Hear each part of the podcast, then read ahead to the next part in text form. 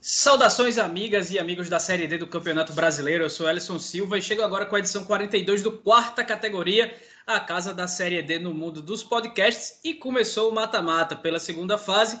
Algumas surpresas, outras nem tanto, poucos gols e todos os confrontos totalmente abertos ainda. Mas, primeiramente, eu peço para que você que nos escuta vá no Instagram e no Twitter, arroba pcategoria, para seguir a gente e ficar por dentro de nosso conteúdo e para também compartilhar ele, já que nossos episódios estão no Spotify, no Deezer, no Google Podcast e diversos outros agregadores. Hoje teremos de volta o Giro pelo País com nossos colaboradores, o Ícaro Carvalho, Sérgio Oliveira, Gabriel Barros e Vladimir Bianchini. E comigo completam essa mesa virtual Felipe Augusto e Marcos Barcelos, que fizeram um guia incrível da Copa Espírito Santo. Parabéns, meus amigos. Valeu, Ellison. Aí, Passei a edição para Marcos Barcelos, ele botou no peito, saiu jogando e fez o golaço. É, mas sobre a Série D, né, rodada aí, essa primeira, primeira, partida aí com vários, várias equipes aí fazendo gols salvadores no final, de empate aí, mantendo a, a expectativa, a esperança bem alta para a segunda partida e também destacar uma vitória apenas de, de visitante nessa, nessa rodada, né, que é algo relevante aí. Bom dia, boa tarde, boa noite aos meus colegas de bancada, aos, a vocês ouvintes, enfim. É, muito obrigado aí pelo elogio do guia com relação ao guia da Copa Espírito Santo, um trabalho árduo, que eu vou falar mais para frente. É, confesso que esse fim de semana eu fiquei mais focado na Copa Espírito Santo, afinal, ô meu futebol capixaba, nem para botar um time na segunda fase da Série D, caramba. Enfim, mas na medida do possível é, acompanhei a série D desse, desse fim de semana, né? Primeira, é, as partidas de ida né? da segunda fase. E meu destaque aí vai para queda né? de um invicto, que é o Castanhal. A gente vai falar logo de cara, né? E também do duelo aí é, pela sobrevivência em 2022, já que duas, são duas equipes que estão lutando aí pro calendário, que são o América de Natal e Itabaiana, ficaram no empate, tudo em aberto e vai tomando contornos dramáticos, né? Essa decisão da, da, nesse confronto. Mas vamos que vamos, que nós não temos só dois confrontos para falar, né? São 16 aí pela frente. Pois é, então vamos nessa com a abertura para começar a falar logo do bicho que pegou nesse início de mata-mata. O Quarta Categoria é um podcast sobre a Série D do Campeonato Brasileiro, que traz informações, curiosidades e conteúdo relevante sobre o futebol que fica longe da grande mídia. Com eles, Felipe Augusto, Marcos Barcelos e Elison Silva.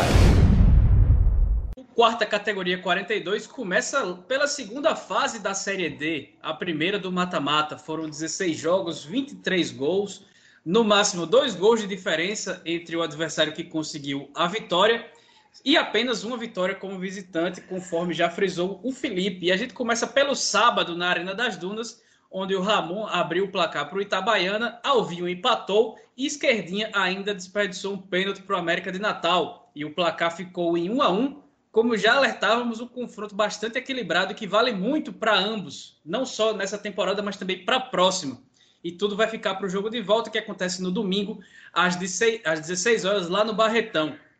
E a gente emenda é, já com o rival do Mecão, porque 1 a 1 também foi o placar de Retrô e ABC, jogo que aconteceu no domingo na Arena Pernambuco. Negueba fez para o Alvinegro Potiguar e o lateral direito Neilson, que já jogou no América de Natal, empatou para a equipe pernambucana, deixando tudo aberto também para o jogo no Frasqueirão, também no domingo às 16 horas. E para falar dessa primeira perna da segunda fase dos times do Rio Grande do Norte, o Ícaro Carvalho participa mais uma vez do quarta categoria. Fala, Ícaro!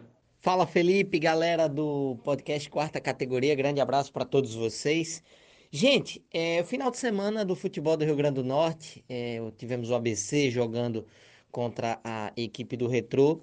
Primeiro tempo muito ruim do ABC. É eu, eu, estive lá na Arena de Pernambuco pela Jovem Pan News Natal e acompanhei um ABC muito retraído no primeiro tempo. Acho até que o ABC, em dado momento, abdicou de jogar futebol. A equipe do Retrô me pareceu é, também muito aquém né, no seu setor criativo. O ABC tinha muita dificuldade de construir jogada, de sair jogando. O Retrô também não conseguia chegar com tanta é, imposição física e imposição técnica também. A gente viu um primeiro tempo muito fraco, apenas uma chance do Retrô, que foi uma cabeçada do Felipe Alves, que o goleiro do ABC, o Elton, fez uma boa defesa. No segundo tempo, o jogo deu uma melhorada, mas muito tímida ainda. Eu, eu, eu observava um Retrô com um certo domínio, um pouco mais de volume, mas nada que assustasse tanto o ABC daquela forma. E o Moacir Júnior fez mexidas, colocou o Negueba e o cara mudou o jogo. Né? A gente teve um pênalti, inclusive, né? antes disso, que o Alisson perdeu. O goleiro Jean foi muito bem. E na sequência, o Alisson perdeu outro gol, o Negueba também perdeu um gol. E aí depois o Negueba fez aquele golaço, né? Então, assim, as mudanças do Moacir foram muito importantes. E Acabou que no último lance do jogo, um, um pênalti bem duvidoso, né, bem duvidoso ali do Suelton, cometido pelo zagueiro do ABC, que o Neilson bateu com muita perfeição. Retro não tem nada a ver com isso, mas eu, eu é, fiquei muito na dúvida, né? Fiquei muito na dúvida, até compreendo a visão do árbitro, não tem a questão do VAR também, mas eu, eu particularmente não achei pênalti. Achei que o ABC foi prejudicado aí nessa primeira partida. Jogo da volta semana que vem. É, acredito, acredito que será uma partida melhor. Né? Espero que o ABC faça uma, uma atuação melhor. Até que o próprio Retrô também é, tá com Milton Mendes aí, tem jogadores conhecidos. Acho que o Retrô tem mais potencial, mas eu vejo hoje um ABC favorito para essa vaga. Eu diria aí que 80 a 20 para o ABC, uma dada proporção. Sobre o jogo do América, gente, no sábado o América fez uma de suas piores partidas na Série D do Campeonato Brasileiro contra a equipe do Itabaiana. O primeiro tempo ruim e um segundo tempo pior, né? É, o primeiro tempo do América muito fraco, o América muito displicente em alguns momentos na defesa, levou 1 a 0 poderia ter levado o segundo. Um belo gol né, do, do, do Ramon junto com o Técio, que foi para mim o craque do jogo do, do, do Itabaiana. É...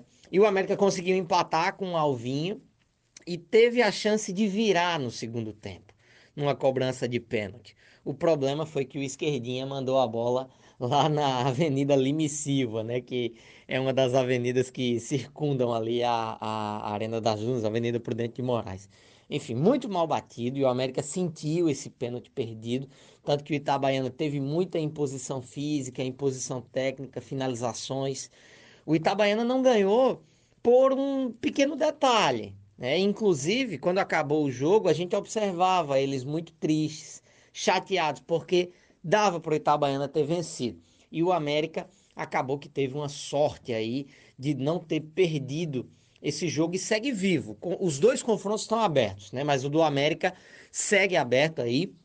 Mas tem um jogo difícil agora lá é, em Sergipe, território sergipano. O América vai aí é, jogar a vida, né? Porque se não vence, não tem temporada no ano que vem. Se não vence, vai ter que jogar a pré-copa do Nordeste agora em outubro, para aí tentar jogar uma Copa do Nordeste, uma fase de grupos no ano que vem, além do campeonato estadual. Isso seria muito danoso para a instituição América, que há 14 anos estava jogando a Série A do Campeonato Brasileiro. Muito triste, né? E tem um detalhe: se o América não passa do Itabaiana, ele vai ter que torcer para o ABC subir. Porque aí a vaga do ABC, que já está garantida no ano que vem, ela escoaria para o América. Então, gente, o panorama foi esse aqui dos clubes do Rio Grande do Norte nessa, nessa primeira rodada né, do mata-mata da Série D. Acho que o ABC é, conquistou um bom resultado, poderia ter sido melhor né, se tivesse vencido. E o América teve essa sorte aí de não ter saído derrotado. Mas, mas é, tem uma expectativa boa aí, pelo menos falando né, como um potiguar, de que o ABC vença é, na semana que vem se classifique e que o América consiga se recuperar também é, dessas partidas. Quatro partidas sem, sem conseguir é, vencer. Gente, um grande abraço aqui de Natal. Ícaro Carvalho para o podcast Quarta Categoria. Grande abraço. Então, eu queria saber de vocês agora, o que é que vocês. Se vocês acham que os times é, que conseguiram empatar fora de casa têm alguma vantagem nessa situação, no caso de Itabaiana e ABC, ou se os jogos com portões fechados, se tudo fica mais parelho para essas partidas de volta aí no próximo fim de semana? Eu consigo ver ainda o ABC como favorito é, para a vaga. O Wickham falou uma coisa que remete muito à temporada passada contra o Globo, né? Que a equipe entrou na primeira partida muito. É, jogou como, como se não fosse nada, e no jogo da volta sofreu daí com, a, com essa com a eliminação, né? Então é um jogo que lembra muito o que foi contra o Globo, mas mesmo assim ainda acredito no ABC, mas esse fantasma ainda permanece né, na, na, na história do ABC na Série D, que é recente, mas que foi bem traumático no ano passado, né? E América Itabaiana é um jogo, é um jogo daqueles que quem perder é, não tem calendário garantido para o ano que vem, né? Vai depender de um rival para subir. É, o Itabaiana, é, como o Icaro citou, jogou mais, o América se, se beneficiou de um gol, de uma falha da zaga do Itabaiana e teve um pênalti, né? Então, não tem uma construção de, de, de algo, né? Então, eu consigo ver ainda. Consigo ver a América Itabaiana é, é, equilibrado ainda, não seria surpresa se fosse para os pênaltis, mas o Itabaiana mostrou que tem futebol para passar já no tempo regulamentar, assim como o ABC. Pois é, é o Itabaiana, mesmo com o pênalti perdido pelo esquerdinha pelo lado do América, né? Que dá talvez uma falsa impressão de que o América teve mais próximo da vitória. Mas na verdade, quem teve essa, essa chance talvez mais, mais clara foi o Itabaiana, porque criou bastante chances dentro da, da Arena das Dunas. Poderia sim ter saído com, com essa vantagem. E o jogo da volta tudo ia aberto, né? Como foi bem dito. Já Retrô e ABC destacar é a grande partida do goleiro Gian, né? do Retrô que pegou o pênalti batido pelo Alisson, né? E o Retrô, apesar de que eu também vejo o ABC com uma vantagem para vantagem força né, do, do, elenco, né? Ver o elenco do ABC é mais forte que, que o do Retrô, mas o time pernambucano mostrou que é uma equipe casca grossa, né? Conseguiu reagir no, mesmo mesmo tomando gol nos acréscimos, foi lá e buscou um empate. A gente volta para o sábado agora para falar de mais um confronto da segunda fase no estádio Domingão, em Horizonte. O Atlético Cearense fez 1 a 0 com o Everton Potiguar, mas o Juazeirense empatou mais um resultado de 1 a 1 com o gol marcado por Kesley. A partida de volta será no sábado às 16 horas no estádio Adalto de Moraes. E apesar do resultado ter sido fora de casa, é mais um sintoma de que a equipe baiana segue perdendo fôlego desde a reta final da primeira fase, depois de um começo bastante promissor parece que perderam o gás que ganharam após a eliminação é, para o Santos na Copa do Brasil, Felipe.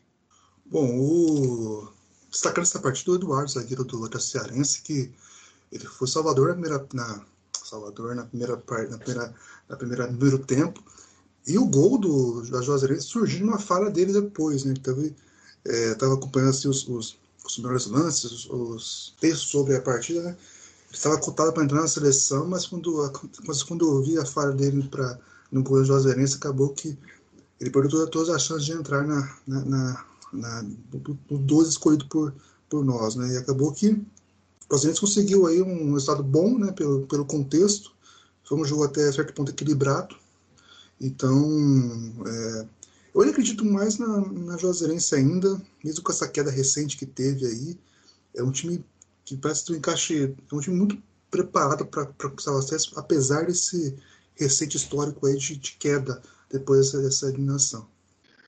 É, Atlético Cearense e Juazeirense teve um roteiro semelhante do, da partida do próprio Atlético contra o Souza, né? Que a Juazeirense começou melhor a partida, né?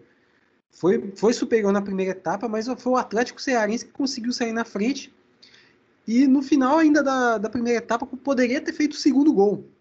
Né? Isso se não fosse o Calaça, o goleiro da, goleiro da equipe baiana, e a trave também, no mesmo lance, teve uma blitz do, do Atlético Cearense, poderia ter saído com a vantagem larga na primeira etapa, apesar da Juazeirense ter sido melhor. Só que a Juazeirense, apesar dessa queda, mostrou que também sabe ser uma equipe fria. E logo no início do segundo tempo conseguiu chegar em empate com o gol de Tauan, ex-jogador do Vitória Futebol Clube, daqui do Espírito Santo, né? E tá, a vaga segue em aberto, mas também vejo a Juazeirense com mais força para conseguir essa classificação. Aliás, falando em futebol capixaba, né? O Tony Galego acertou uma bola na trave no começo do jogo, quase conseguiu abrir o placar antes de, do Atlético fazer o gol de, de entrada da partida. Em Moça Bonita, o Bangu ficou no 1 a 1 é, com o Joinville. A equipe catarinense teve um gol anulado, mas ainda saiu na frente do marcador com o Christian no final do primeiro tempo, enquanto o time carioca deixou tudo igual com o Rafael Carioca antes da metade da segunda etapa. A decisão vai ficar para o sábado na Arena Joinville, em jogo que acontecerá às 15 horas. E já que a gente está falando do Bangu, é, é, o único representante carioca né, nessa fase do Rio de Janeiro. É, eu vou, deixo um abraço e minhas. Não sei se a palavra certa é condolência, mas meu, meus, minha força, meu desejo de força para o Gabriel Andreso, que a gente já participou com a gente muitas vezes. A Rádio Super Torcida, da qual ele fazia parte, teve que encerrar as atividades é, no último fim de semana por conta da pandemia, muita, muito gasto e que não estava se cobrindo.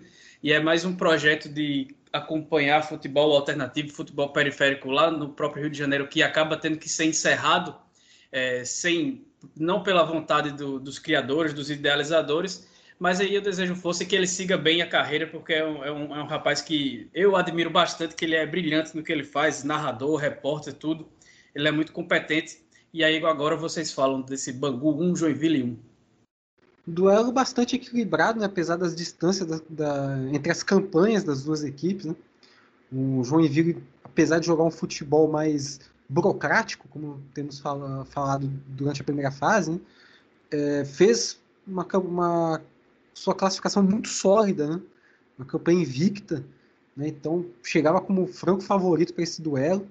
E o Bangu ali, como a gente sabe, do, sabe muito bem sobre o grupo A7, né? É, um roteiro de idas e vindas ao G4. O time começou na lanterna, a gente não dava nada, conseguiu a classificação mostrando bom futebol, né? Mas como eu disse, uma campanha desequilibrada. Mas fez um jogo bem igual contra a equipe do Joinville, a equipe catarinense lá, no, lá em Moça Bonita. É, como eu disse, apesar dessas distâncias entre as duas campanhas, o Bangu foi, é, atuou de igual para igual contra os catarinenses e poderia ter saído com uma vantagem também, por que não? lá do Rio de Janeiro, levar uma vantagemzinha para Santa Catarina. Eu vejo o confronto muito aberto, apesar, como eu disse, dessa, dessa disparidade entre as duas equipes, da sobre, disparidade de roteiro das duas equipes na competição, né? até porque o futebol burocrático, né? É, contra uma equipe que cresce em certos momentos quando, quando a gente não imagina, tudo pode acontecer, né? Então, o Joinville precisa abrir o olho para a partida de volta sim. É, esse é o ponto interessante da, da Série T, né? Porque o Bangu, se a gente olhar campanhas, né, grupos, a forma que se, se classificaram, né, o Joinville é, é, franco favorito, né? Mas agora o Bangu sim, conseguiu um 0 a 0 para os pênaltis pode conseguir classificação, né, com esse com esse contexto atual, né? E o, esse jogo foi, foi a cara do grupo A7, que era o grupo do Bangu, né? Um jogo um pouco abaixo da média aí. O Bangu até jogou bem, pelo que se esperar, conseguiu ter boa chance, aí quase virou a partida até. Mas o 1 a 1 foi justo aí pelo equilíbrio que houve na partida, teve uma boa trocação, como, como se fala, entre as duas equipes aí. E como disse o Marcos, né, tá bem aberto aí, um 0 a 0 agora leva para os pênaltis. E o Joinville tem que lembrar, né, o Joinville tem uma defesa muito forte, mas o ataque ele é ele depende, ele é aquela coisa de 1 a 0 e de 1 a 0 1 a 0 que o time, que o time ia, né? Então pode ser que sofra agora. Apesar que o Bangu também não tem uma defesa tão forte assim, então é, o Joinville é favorito ainda, mas o, 0x0 não é impossível de acontecer caso ocorra. É, só para finalizar aqui, agora falando do caso do Andrés, né? É, o fechamento dessa rádio, né? É, inclusive, pra, podemos dizer que aqui é um reflexo do que acontece com, com as equipes pequenas no, no, Rio de Janeiro, né? Com o recurso caindo, né? Para essas equipes, né? Principalmente no, no, que, no que tange ao Campeonato Carioca, né? As cotas de TV para essas equipes menor, de menor expressão no Rio de Janeiro. É, é, o, é, é, o, é, o, reflexo também acontecendo na imprensa, né? A imprensa que cobra o futebol alternativo. Lamentável esse episódio, toda força ao Gabriel Andrés. só mais uma coisa sobre, o, sobre o Andrés, né? A gente recebeu ele aqui, né? Ele estava bem animado em, em fazer a, a, Série C, né? A quinta divisão, né? Uma pena que acabou agora o projeto que ele fazia parte, né? Que era bem interessante. Muito bem. Ainda é, a gente teve certamente a maior surpresa desse fim de semana, aconteceu lá no Maranhão. É, o Motoclube fez 2 a 0 no Castanhal com gols de Márcio Diogo e Ted Love e acabou desbancando o dono da melhor campanha da fase de grupos da competição, que terá que reverter um resultado difícil na segunda partida, que vai acontecer lá no Modelão no domingo às 15 horas, e aí vai enfrentar um, um adversário que tem uma camisa bem mais pesada que a sua, pelo menos historicamente é aquilo que a gente estava falando sobre a campanha do Castanhal, né? Passou por cima, obviamente, fez uma campanha, uma classificação, teve uma classificação bem justa, né? É, tem uma equipe boa, mas o nível do grupo A1 era um nível inferior do grupo A2, né? Como eu falei, equipes com, com problemas financeiros no grupo A1, elencos longe de serem fortes, com exceção do próprio Castanhal, do São Raimundo e também do Penarol, né? E precisava estar mais ligado para esse jogo contra o Motoclube, porque ia enfrentar uma equipe com qualidade, né? com nomes é, mais expressivos dentro de campo, como o próprio Ted Love, que marcou o segundo gol. Né? E o Motoclube poderia ter feito mais. Né? O Castanhal demorou para acordar na partida, né? acordou mesmo com, com, uma desvantagem de 2, já com a desvantagem de 2 a 0, mas não conseguiu aí é, traduzir em gols no, na segunda etapa essa ligada aí no, na, na reta final da partida. Né? E agora eu imagino que a pressão deve, deve ser bem, bem grande para cima da equipe paraense, porque além da desvantagem, a gente tem que ressaltar que no, no elenco do Castelo tem atletas que estavam no Bragantino do Pará no passado, então que já conhecem uma eliminação no, nessa fase aí com tamanho favoritismo ao seu favor. E foi a primeira partida sem o William Fazendinha, né, que acabou indo para o Paysandu. É, o time até contratou bem, contratou o Renato Henrique, que era do, foi Salgueiro, campeão pernambucano, estava no Jacuipense, mas ainda não está longe de ter um entrosamento que tinha Fazendinha com o restante do, do time é, destacar né, Ted Love mais o jogo, né, com as jogadas de linha de fundo muito importantes, assim, que deram profundidade para a equipe conseguiram fazer 2 a 0 E o, assim, são contextos completamente diferentes, né, mas, mas tem um, algumas semelhanças. Né. Ano passado, o Novo Horizontino e Caçavel se enfrentaram com o mesmo, mesmo contexto, ou parecido que esse, né, de uma melhor campanha disparada em relação aos outros times do grupo, e um time que passou meio que ó, capengando, apesar que o Botafogo não, não sofreu tanto, é, mas naquele confronto o Cascavel conseguiu fazer um a 0 muito por ter um jogador a mais. No caso de ontem, de, desse final de semana, o Motoclube venceu o Castanhal com muito mérito, com muita bola mesmo, e um crescimento que vem acontecendo aí em relação a... Teve aquele 4 no Paragominas, você troca o mas o time conseguiu muito pelo talento do Ted Love e do Márcio Diogo. Talvez o, o ponto do Castanhal agora vai ser neutralizar o Ted Love, que é o cara que vem dominando o meio campo aí do motoclube. Fazendinha começou mal no Paysandu, foi goleado por 5 a 1 pelo, ferrovia, pelo Ferroviário do Ceará. O Papão podia assumir a liderança, mas tomou a pior goleada de um time que praticamente não fazia gol durante a competição. Então, re, ressuscitou aí o Ferroviário faltando duas rodadas para o fim da fase de grupos da Série C, que está bastante embolada. Mas no outro confronto entre nortistas e nordestinos, diferente de Motos e Castanhal, dessa vez quem levou a melhor foi a equipe do norte do país. O Wallace marcou o gol que deu a vitória por 1 a 0 para o Penarol sobre o 4 de julho. É, e aí garante ligeira vantagem, vantagem para o segundo jogo, que será em Piripiri na tarde do próximo sábado. Será que o tonetismo vai reverter essa? Olha, o Toretismo sofreu ontem. Poderia, foi 1x0, mas poderia ter sido muito mais. Não só 2x0, talvez uns 3x0, porque é, o Penarol foi muito superior ao, ao 4 de julho.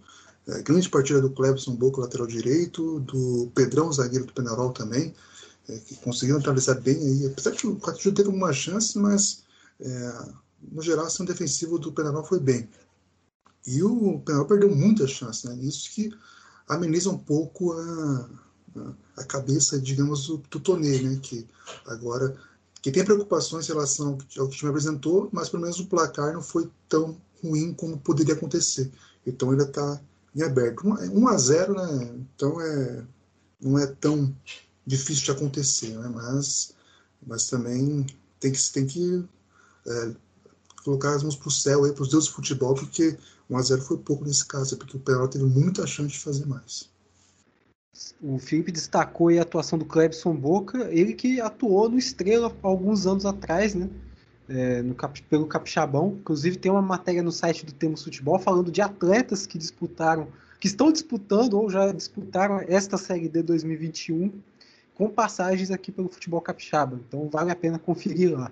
Mas enfim, é, destaque aí para o jogo do Penarol também é, a falha do volante Rômulo, né, perdeu a bola em frente à área e gerou o lance do gol do, do Wallace para o Penarol, o gol que dá vantagem à equipe amazonense.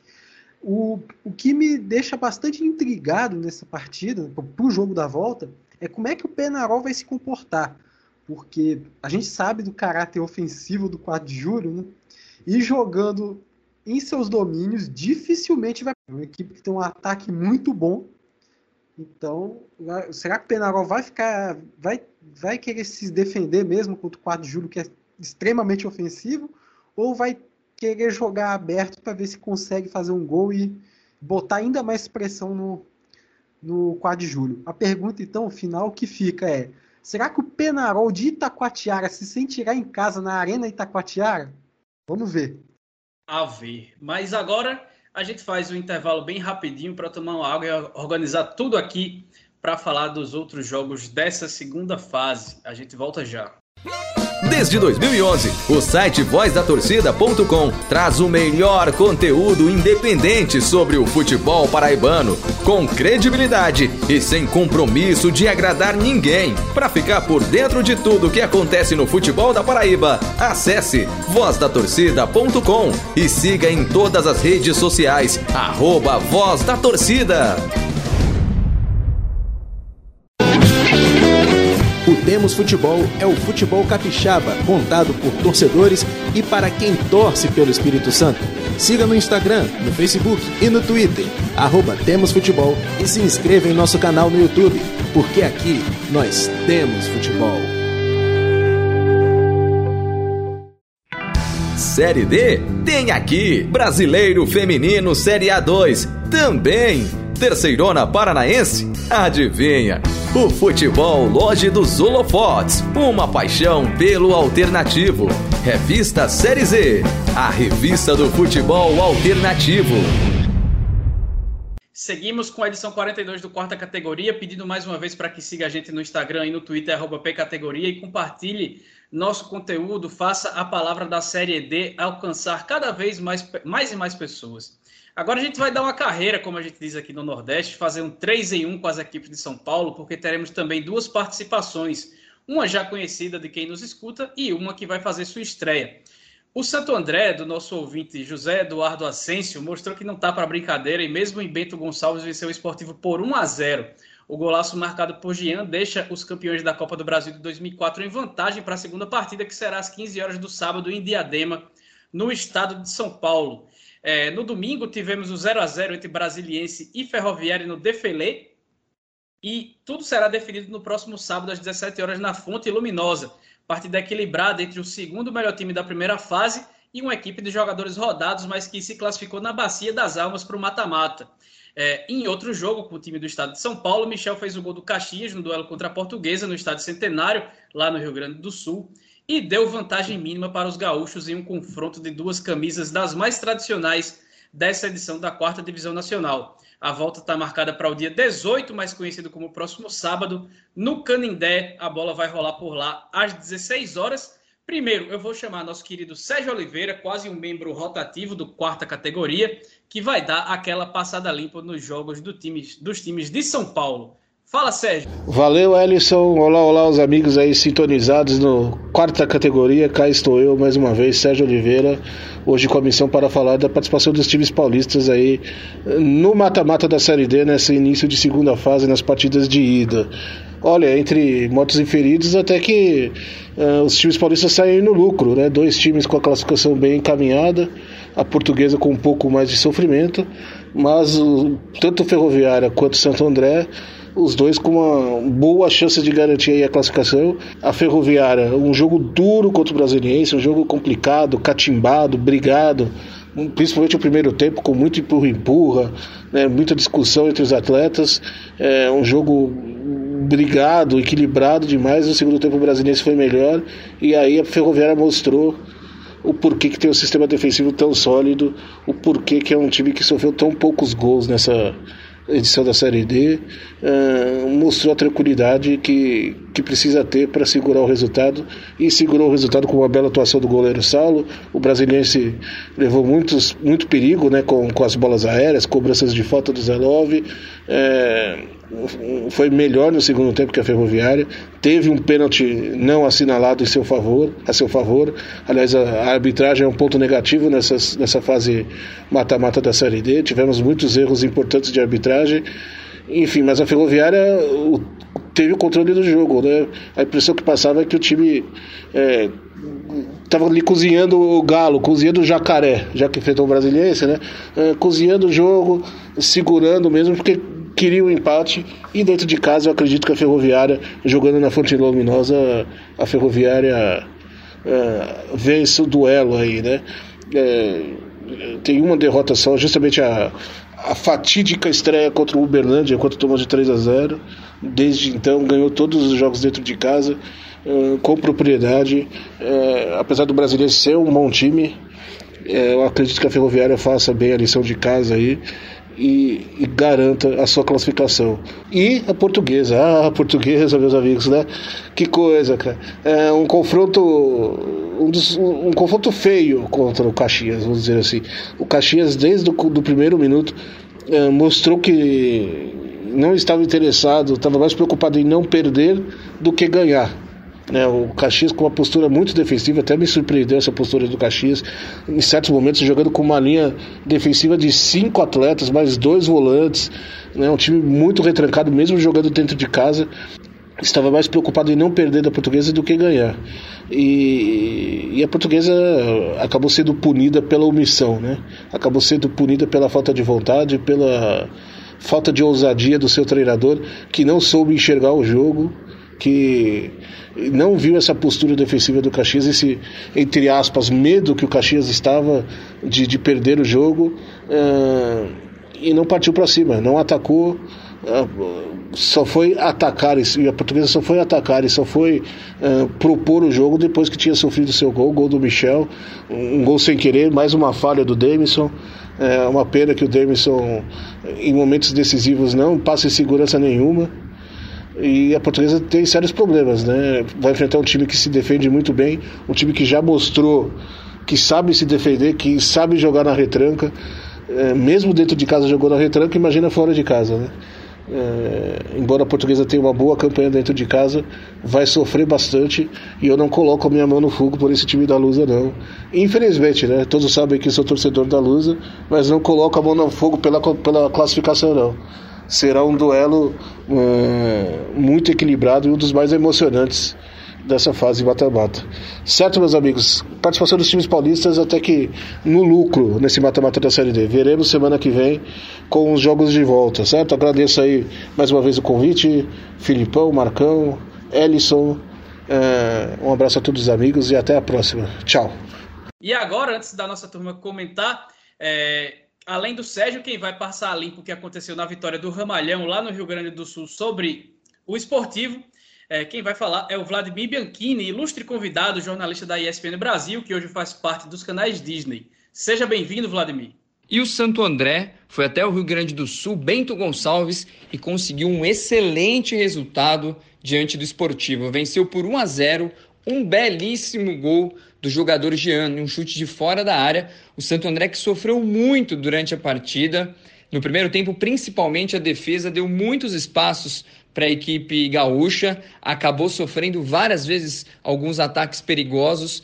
Ah, o esportivo chegou a botar uma bola na trave. O Santo André praticamente achou um gol, né? Que foi esse golaço que acabou ajudando a equipe a vencer o jogo. Agora o time do ABC volta né, para jogar em Diadema no próximo sábado contra o Esportivo, podendo jogar por um empate. A equipe que na primeira fase fez uma campanha de altos e baixos, atuações muito irregulares, mas mesmo assim conseguiu terminar na segunda posição, o que deu essa vantagem de poder decidir o confronto de mata-mata na região do Grande ABC. Mas sem o próprio estádio, sem o Bruno Daniel, o Santo André está tendo que jogar em Diadema. Na próxima fase, caso passe pelo esportivo de Bento Gonçalves, o Santo André que se reforçou com o atacante Carlinhos, revelado pelo Corinthians, e também com passagens pelo São Caetano, vai enfrentar o vencedor de Ferroviária ou Brasiliense.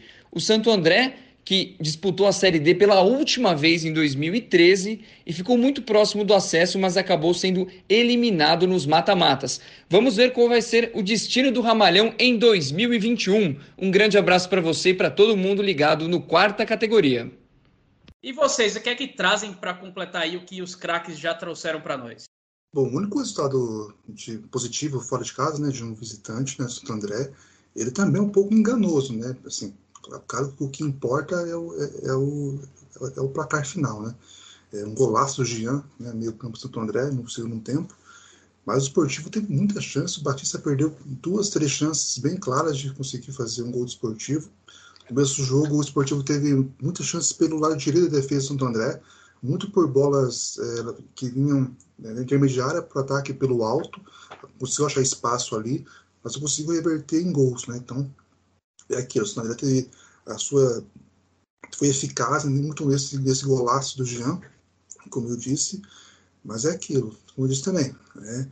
O que importa nesse caso, mata-mata na Série D geralmente premia muito aquilo, aquele que entra para ganhar, né? No caso, o André conseguiu isso, leva uma vantagem muito boa aí, apesar que é, é aquilo, né? Como não tem é, vantagem de gol fora, né? Então o Esportivo pode fazer 1 a 0 é, em Jadena e conseguir reverter ou ir para os pênaltis no caso, né?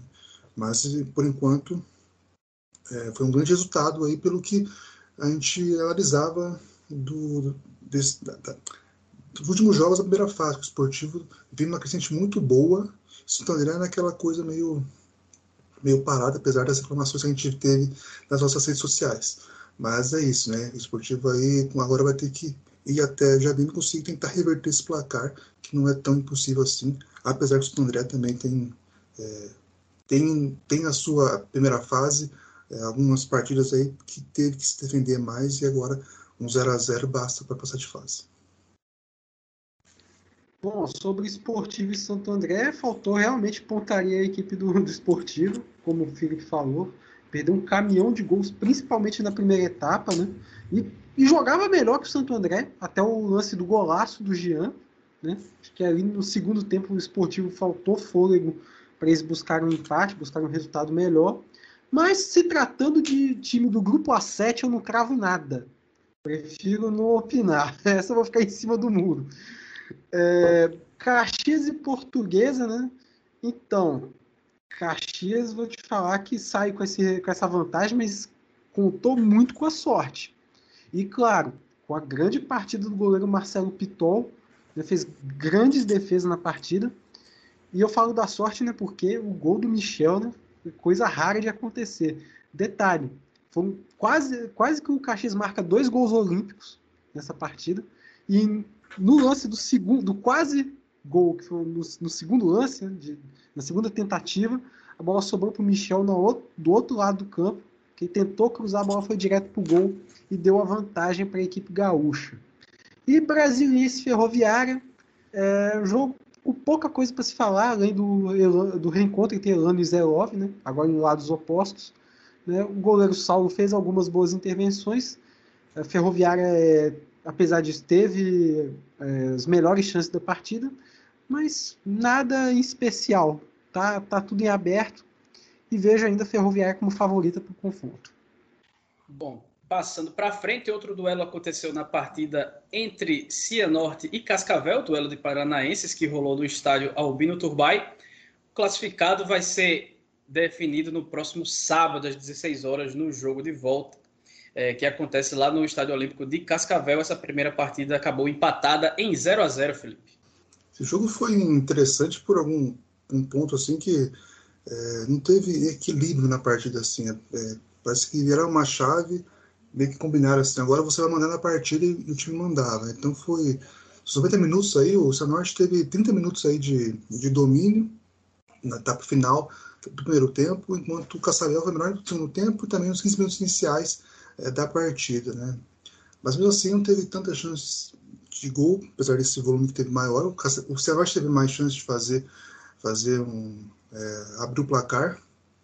É, o time vacilou muito em jogadas que entravam na área e, e tinha uma decisão muito grande para ver quem batia para o gol, trocava passe, não dava nada certo e o Cascavel conseguia aí neutralizar as coisas, né? E o também se aproveitou muito da, da falha defensiva que o Cascavel apresentou de dos rebotes, né? Que dessas, dessas entradas na área que acabavam oportunizando boa parte das bolas ficava o Cianorte. O Norte apostou muito no, segundo tempo, no primeiro tempo em marcar em cima para chegar perto do gol, mais perto, né, roubando a bola mais perto do gol, que facilitava a equipe.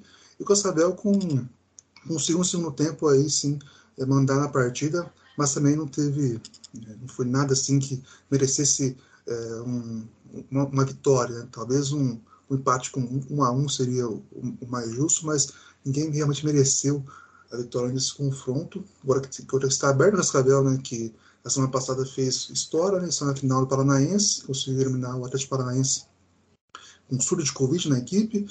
O Cascavel anunciou hoje, aliás, é, vale destacar o Chico, que é zagueiro barra volante, que passou pelo Atlético Paranaense e pelo Palmeiras, que jogou futebol turco por um bom tempo.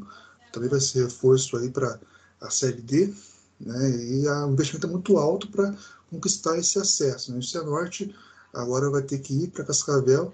É o segundo empate entre as equipes no ano. Em Palense foi empate, 1 a 1 dessa vez foi 0 a 0 Mas o Cascavel agora tem uma boa vantagem, tem um bom histórico dentro de casa para conseguir é, vencer e passar de fase. Então a gente vai ter que lutar muito aí para conseguir vencer ou né, conseguir parar esse ataque do Cascavel, que é muito forte, e conseguir levar para os pênaltis pelo menos. Né?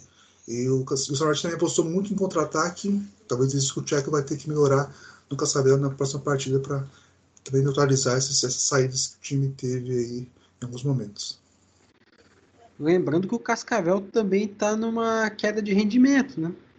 É, assim como o Juazeirense, né? Perdeu um pouco de gás na reta final aí da, da primeira fase, até porque já tinha construído uma ampla vantagem sobre os, sobre os outros times, né?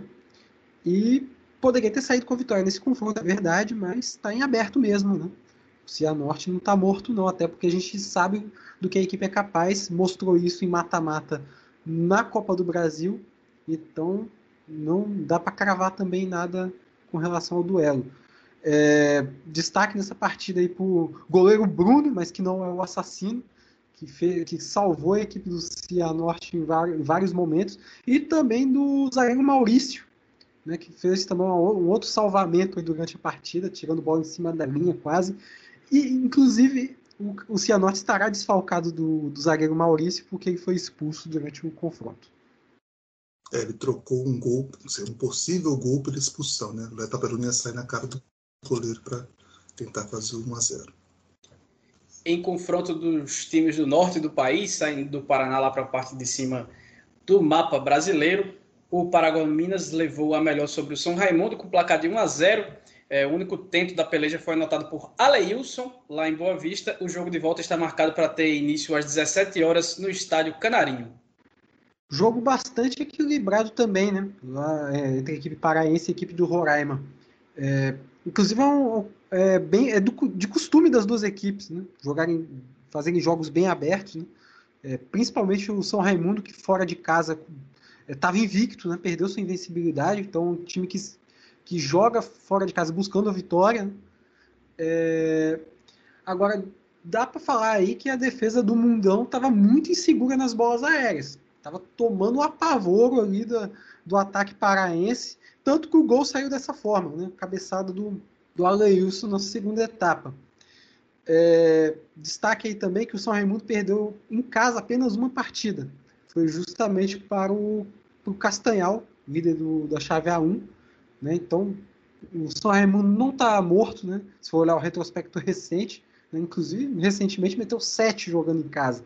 Então, não, não, é, não dá para cravar aí que o São Raimundo possa é, ser surpreendido, como também pode. Né? Enfim, já o Paragominas, né? É, como eu falei, pode surpreender também, né? Porque o retrospecto recente em jogos fora de casa são de duas vitórias seguidas. Venceu o Motoclube por 4 a 1 no Maranhão e o Tocantinópolis por 3 a 2 Então, um duelo muito aberto. Esse é o jogo, para mim, mais legal dessa segunda fase, porque é um time consistente como o São Raimundo contra um em ascensão para o Paragominas, né? o jogo que eu mais esperava aí. E eu gosto muito quando as, as opiniões batem, porque também destacar essa questão da bola aérea do São Raimundo né, que sofreu muito aí na, na defesa aí. E também acho interessante que o goleiro do Sonhão, do André Regli, muitas vezes a bola saía por tiro de meta, ele queria cobrar o tiro de meta muito rápido assim. É, falaram várias vezes que, a, que, ele colocou a bola quase na, na linha de fundo, da, perto do gol para cobrar logo, para mandar a bola para frente. Não deu tão certo, mas foi uma estratégia que, que uma, uma boa tentativa.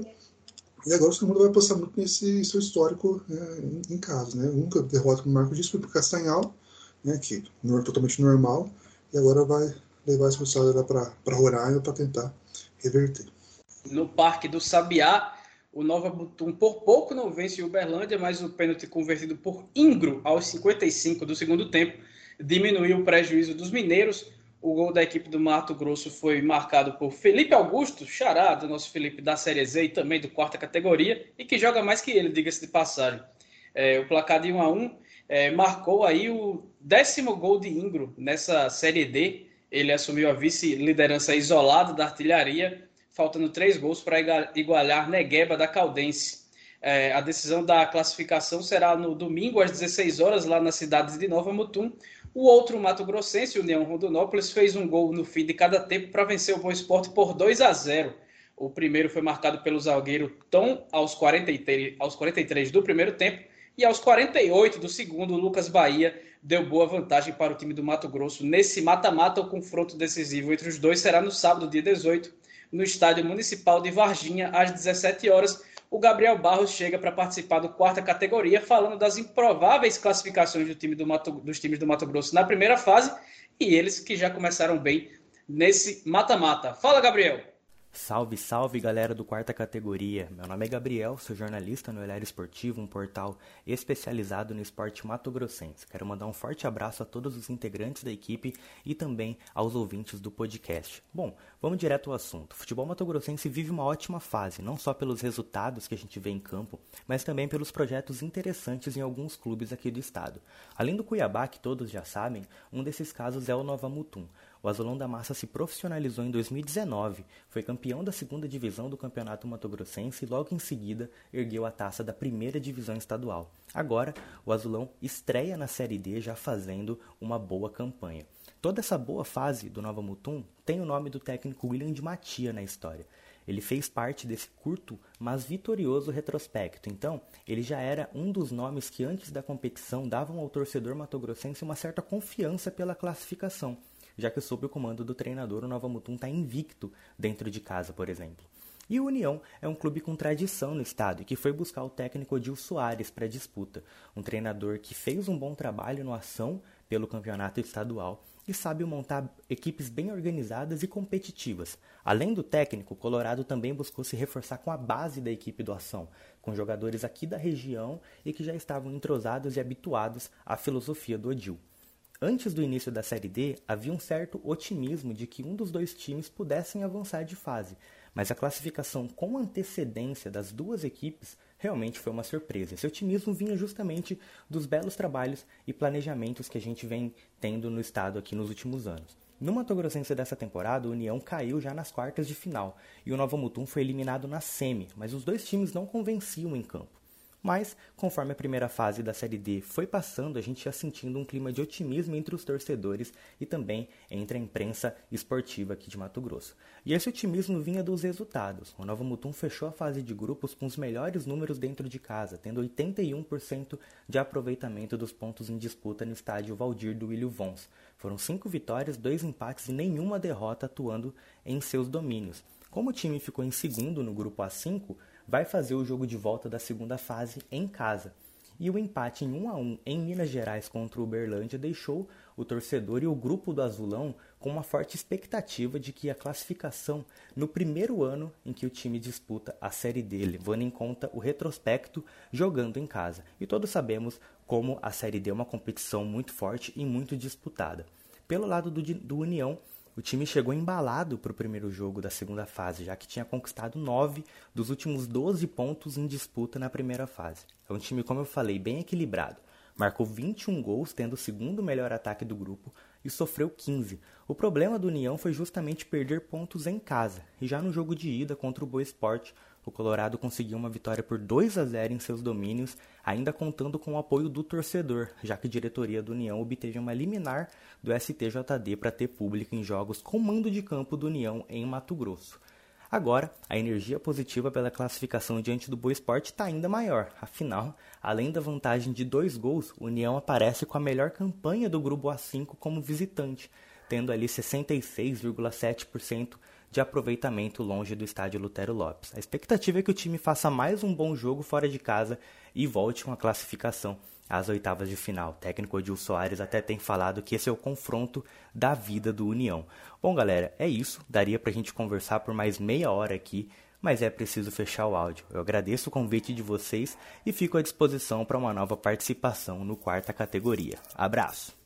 E aí, vocês veem com surpresa esses times do Mato Grosso ou para vocês tem sido normal esses, esses resultados dessa, desse mata-mata das duas equipes? Para mim, a surpresa foi, se a gente analisar no começo do campeonato, né? Agora, com a primeira fase disputada, não me surpreende tanto, ainda mais que a gente tinha muito pé atrás com o grupo A6, né? Porque a Filadélfia tem uma disparidade muito grande em relação às outras equipes. Sobre o Bernardo Nova Mutum, né? O Ingro, que acabou sendo salvando a equipe com o gol de pênalti. Ele falou duas vezes na defesa no começo do jogo, quase entregou algumas. Entregou a bola para o adversário duas vezes. Por sorte, ele não, não, comprometeu. É, saca também a grande partida do Gabriel, goleiro do Novo Mutum. Foi muito bem, com grandes situações aí. Uma das jogadas, com duas defesas seguidas que ele fez aí para evitar o gol, o gol mineiro. E Novo Mutum aí com essa, essa aposta que ele vem fazendo né, no, William Dematia, né, do, o tema, né, que aposta muitos jogadores que vêm do futebol gaúcho, né, e está dando certo. As duas equipes pressionadas, como disse o Gabriel, né, que não tem vaga para a próxima. Não disputarão a Série D ano que vem, né, independente do que acontecer. Só disputarão a Série C caso subam, né, tem o calendário se subirem. Então, a pressão, digamos, que não, que não, não era. que não existia, digamos, agora.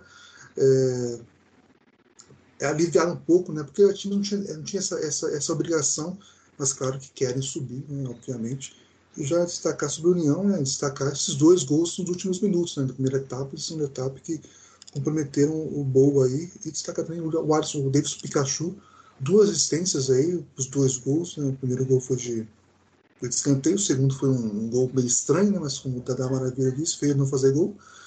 E acabou que os times Mato Grossenses saem com bons resultados, apesar que o Uberlândia Novo Mutum, né, o Novo Mutum tombou o gol no finalzinho, né? Então acabou que pode ter uma frustração aí, mas no geral foi, foi bom também. É, com relação ao duelo entre União Rondonópolis e Boa Esporte, né? É, o Boa também foi, foi, um time que sofreu na bola aérea, né? Tomou dois gols originados nesse tipo de lance, apesar do segundo, como o Felipe falou, né? Ter sido bem estranho, né? Um escorregão ali na pequena área, o atacante Lucas Henrique conseguiu fazer o, o gol.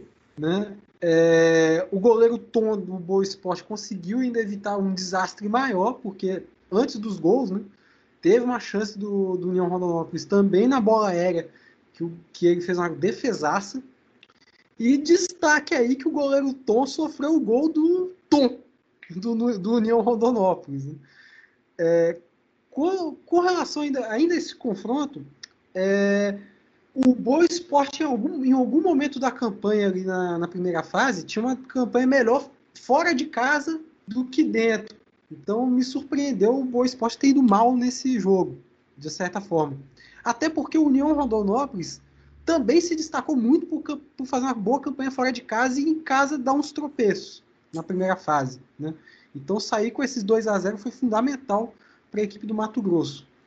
Com relação agora a Uberlândia e Nova Mutum, eu esperava mais da equipe mineira, mas não menos do Nova Mutum, que endureceu bastante o jogo.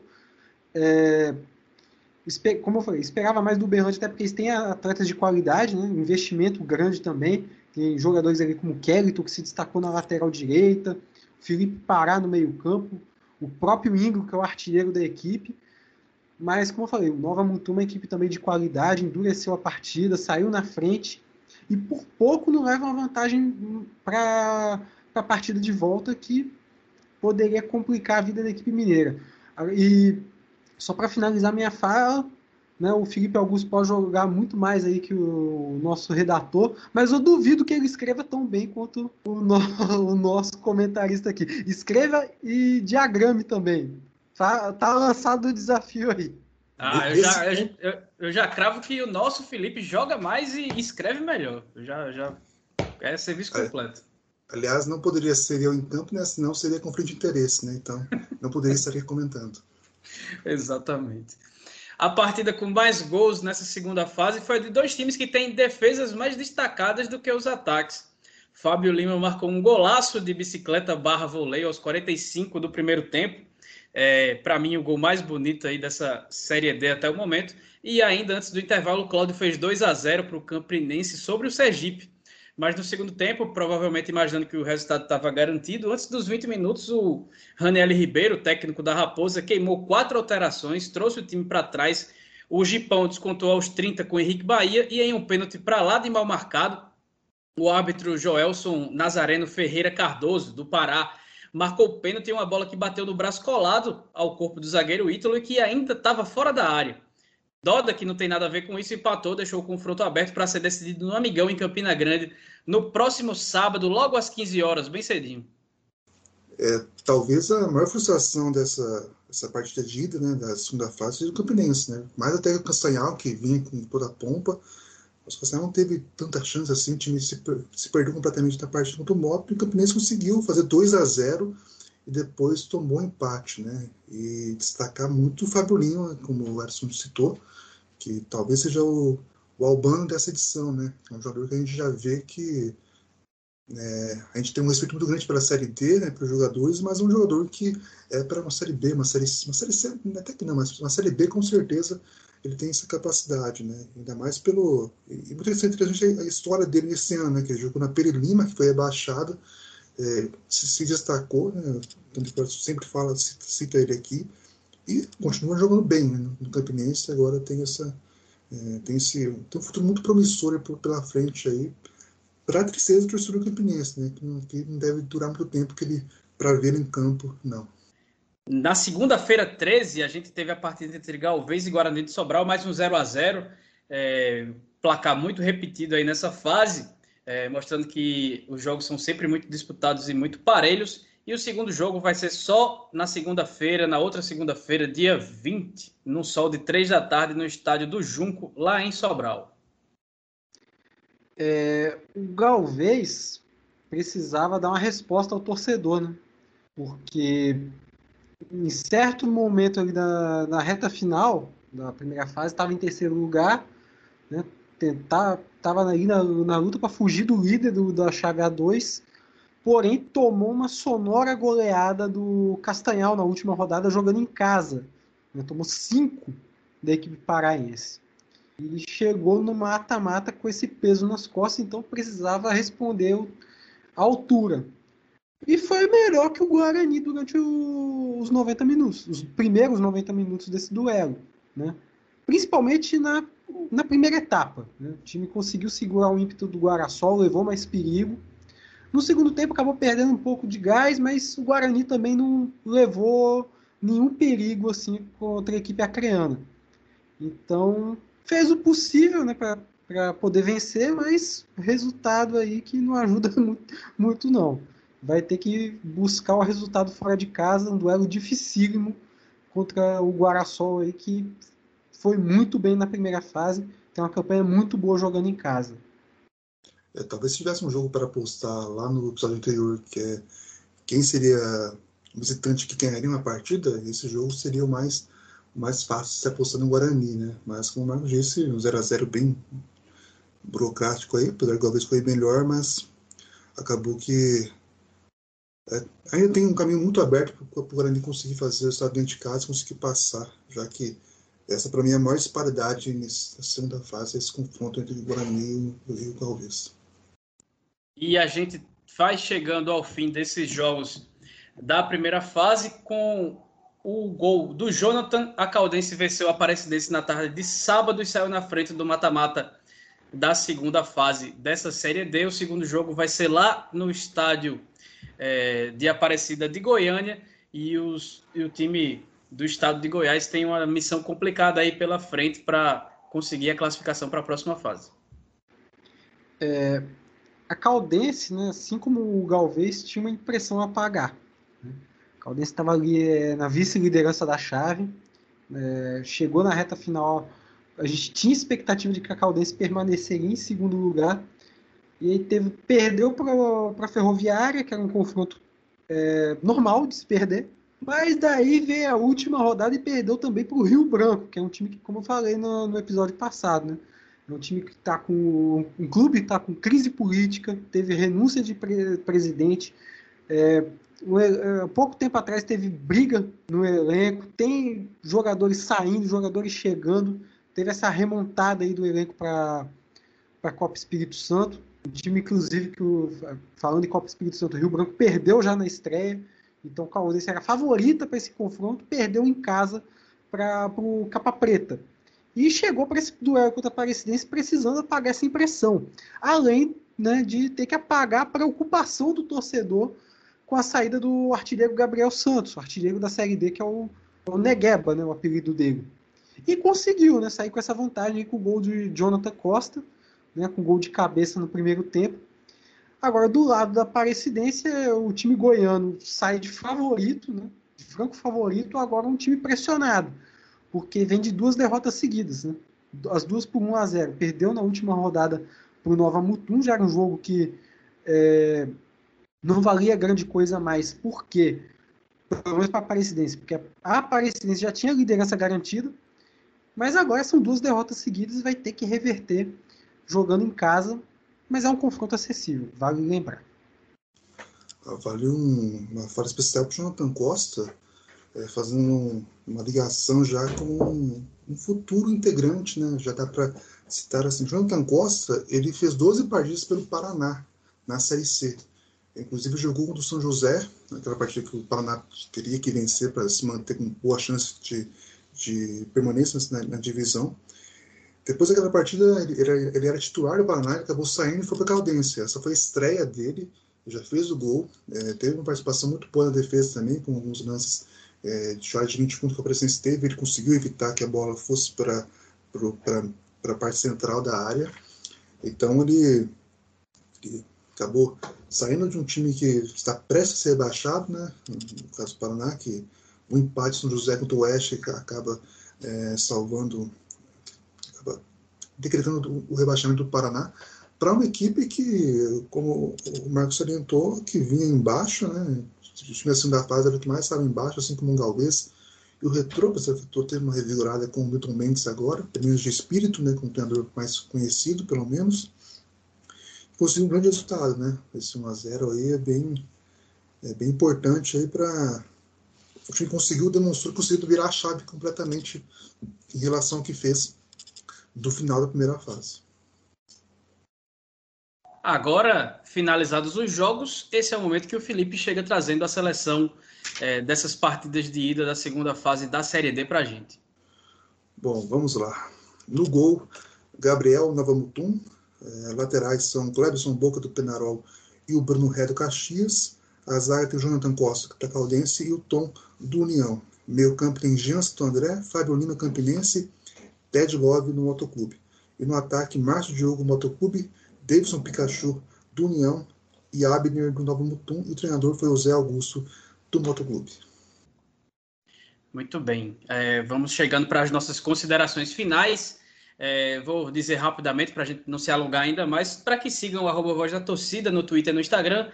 Curtam lá a página no facebook.com.br Voz da Torcida, é, se inscrevam no canal no youtube.com.br Voz da Torcida e acessem o vozdatorcida.com para saber sobre o futebol da Paraíba que terá Marcelinho, Marcelinho Paraíba como técnico do Esporte Lagoa Seca na segunda divisão estadual, que vai começar agora no mês de outubro. Marcos e Felipe, agora é com vocês. Bom, agradecer aí por mais um episódio com vocês, né? 42 e agora em fase decisiva, competição cada vez mais se afunilando. E a gente gosta pra caramba dessa, desse momento, né? Que a, como foi falado no programa anterior, né? É a hora que a onça bebe água, né? E apesar de não ter capixabas, estou, estarei acompanhando todos os duelos. Infelizmente, neste final de semana, é, não foi possível fazer nenhum scout de, de jogo do mata-mata da Série D, porque eu estava envolvido com a Copa Espírito Santo e envolvido até com minha saúde mental, né?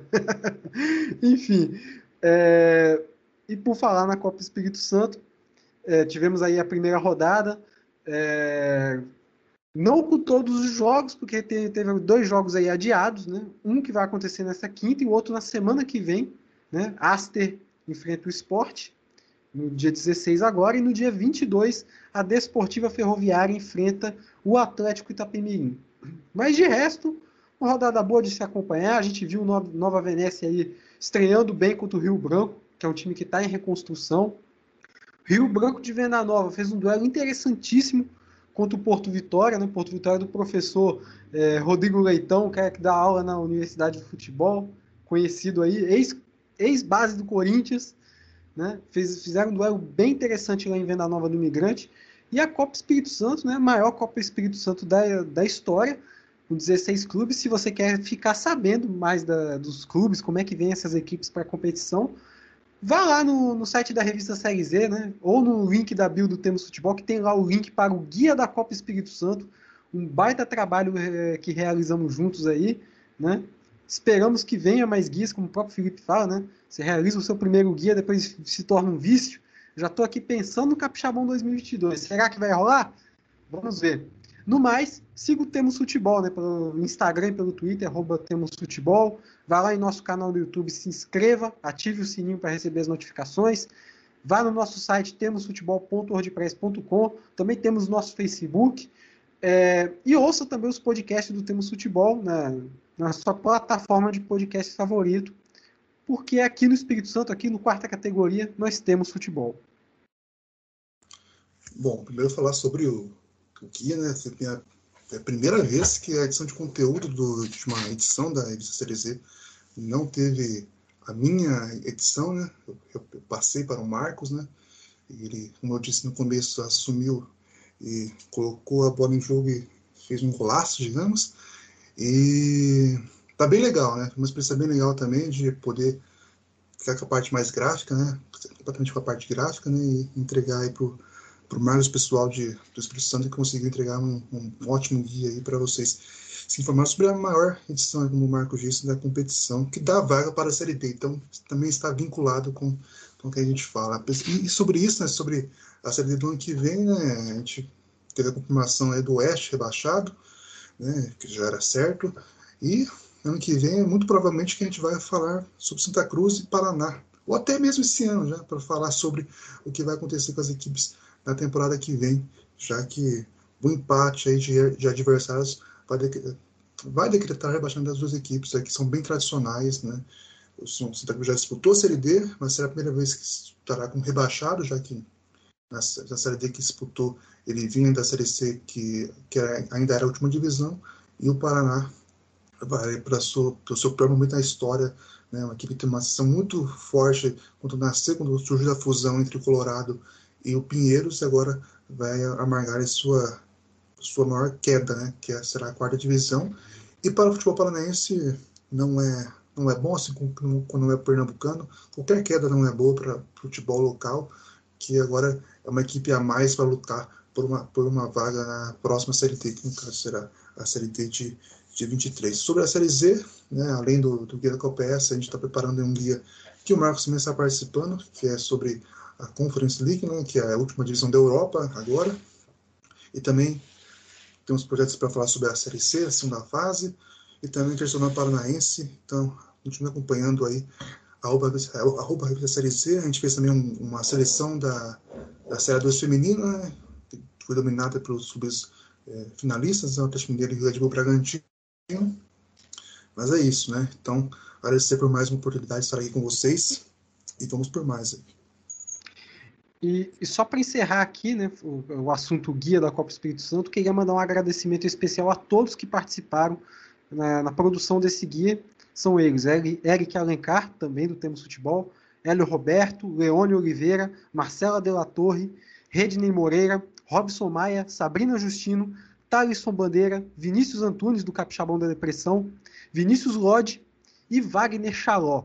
E claro, Felipe Augusto, da revista Série Z. Já agradeci milhões de vezes, né?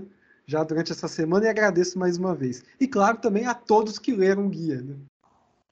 Muito bem, a gente encerra essa edição 42 do quarta categoria, deixando um abraço para quem nos escuta, pedindo para que sigam se cuidando, evitem protesto quem foi eliminado e comemorações com aglomerações, quem se classificar no fim de semana, tomem vacina quando chegar a vez de vocês, quem tomou a primeira dose, tome a segunda no dia correto e vamos em frente. Até a próxima.